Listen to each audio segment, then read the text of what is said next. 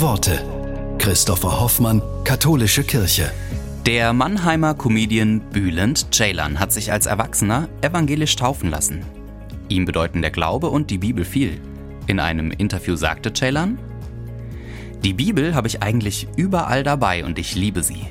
Mir gefallen vor allem die Botschaften Liebe deinen Nächsten, Ehre deine Eltern, die zehn Gebote und so viel Tolles mehr. Mich macht Jesus Christus glücklich und ich finde in Gott meine Ruhe und meine Kraft. Der Sinn des Lebens ist es, glücklich zu sein und zu wissen, wo man hingehört.